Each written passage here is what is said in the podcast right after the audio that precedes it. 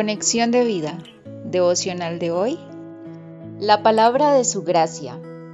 Dispongamos nuestro corazón para la oración inicial.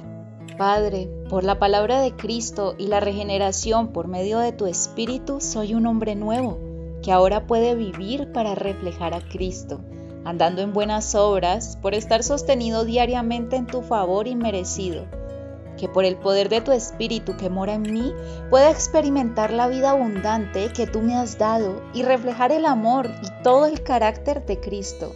Amén. Ahora leamos la palabra de Dios.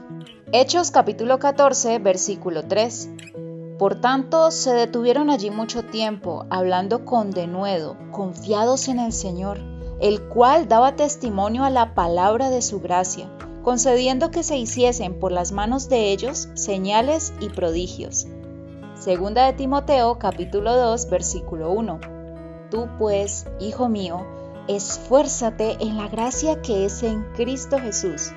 La reflexión de hoy nos dice, el verdadero evangelio es diferente a predicar una religión o un conjunto de costumbres basado en calificar el comportamiento humano.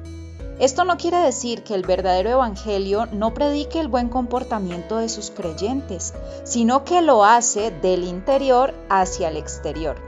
Es decir, un cambio de corazón te llevará a dar buenos frutos.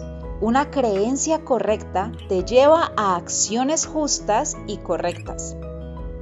En esencia, no predicamos sobre algo, sino sobre alguien, y este alguien es Jesús, el Hijo de Dios, quien por amor a nosotros se hizo hombre, vino en carne para morir por nuestros pecados y resucitó para que nosotros tengamos vida eterna en él. Primera de Tesalonicenses 4:14. Él vino lleno de gracia y verdad para traernos a nosotros un favor inmerecido. Él es la gracia de Dios en sí mismo.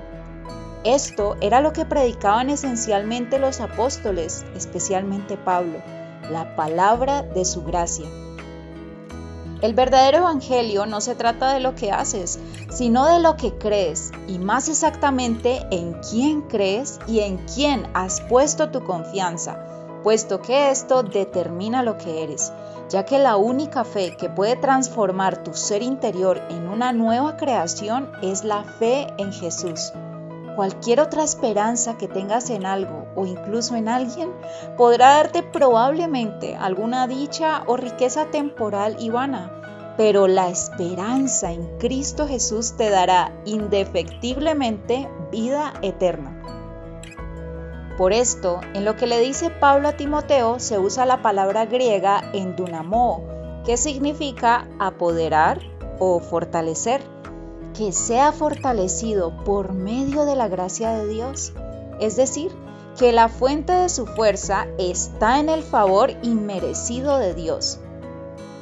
Tener claro quiénes somos en Cristo Jesús, lo que hemos recibido de parte de Él y fortalecernos diariamente en su gracia, es decir, identificarnos y fortalecernos en Cristo mismo, nos permite reflejar el carácter de Cristo. No es un tema de esfuerzos humanos, pues esto nos llevará a la frustración. Es lo que Él hizo, lo que determina lo que somos y lo que hacemos, porque somos hechura suya, creados en Cristo Jesús para buenas obras, las cuales Dios preparó de antemano para que anduviésemos en ellas. Efesios 2.10. Visítanos en www.conexiondevida.org. Descarga nuestras aplicaciones móviles y síguenos en nuestras redes sociales.